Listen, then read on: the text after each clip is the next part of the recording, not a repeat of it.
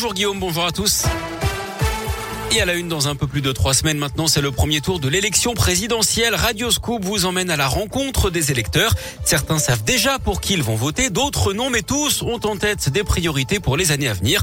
Ce matin, Léa Dupérin nous emmène devant une agence de Pôle emploi. Nasser, 52 ans, a travaillé dans le bâtiment. Il est demandeur d'emploi et pour lui, la priorité, c'est le pouvoir d'achat. Je me suis rendu compte que mes factures, elles n'ont pas doublé, mais je veux dire, il y a quand même eu une augmentation sur l'électricité, sur le gaz de 40 euros de plus. J'ai fait des courses récemment. J'achète les mêmes articles. Mon ticket, c'est plus 52 euros. C'est passé à 63 ou 65 euros. Cette situation difficile a des conséquences visibles. D'après lui, certains de ses proches quittent la France pour retourner vivre en Algérie. Il y a de plus en plus de gens, des étrangers qui vivent ici, qui retournent dans leur pays. Moi, je l'ai remarqué. Hein. Plein d'amis à moi et ils partent définitif. Ils vivent trois fois mieux que quand ils vivaient ici. La campagne électorale, il ne la suit pas vraiment, déçu des politiques en général. Moi, c'était plus la gauche. Non, ça m'intéresse plus. J'ai l'impression que vous les voyez entre eux, ils se tapent dessus euh, en image devant nous. Mais après, ils dînent ensemble, c'est tout du cinéma. On verra ce que ça va donner. hein. Lui, de toute façon, en est sûr, il n'ira pas voter le 10 avril. Merci Léa. Emmanuel Macron lui présentera son projet présidentiel demain après-midi à l'occasion d'une conférence de presse.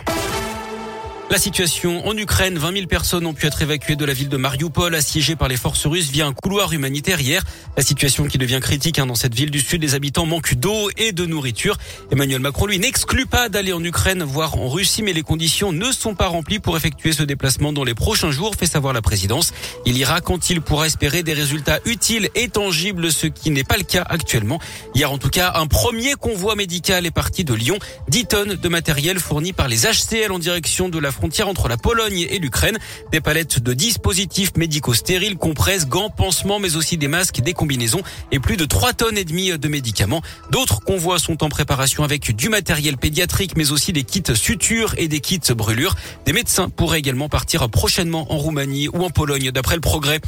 Le bilan de la brigade spécialisée de terrain, la BST, après un mois de service dans les secteurs de la Guillotière et de la Pardue à Lyon.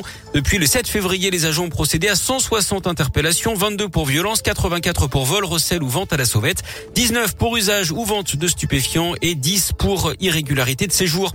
Karim Benzema de retour de justice. Cet été, il sera jugé en appel à Versailles dans l'affaire de la sextape de Mathieu Valbuena. En novembre 2021, l'attaquant français avait été condamné à un an de prison avec sursis et 75 000 euros d'amende pour complicité de tentative de chantage. L'actu sport dans la région, c'est le départ à la retraite du biathlète indinois Simon Détu, champion olympique en relais mixte au JO 2018 à Pyeongchang. Deux victoires individuelles en Coupe du Monde, 40 podiums au total. Il déchose donc définitivement. Il l'a annoncé hier, juste avant le début euh, ce jeudi de la dernière étape de Coupe du Monde à Oslo en Norvège. Il s'est exprimé sur les réseaux sociaux de la fédération. C'est une dernière Coupe du Monde euh, puisque puisque je vous annonce que j'arrête ma carrière après cette Coupe du Monde. Forcément, il y a beaucoup de moments qui ont marqué ma carrière, euh, notamment notamment les relais où euh, on a cherché beaucoup de médailles, euh, que ce soit sur des mondiaux ou sur des Jeux Olympiques.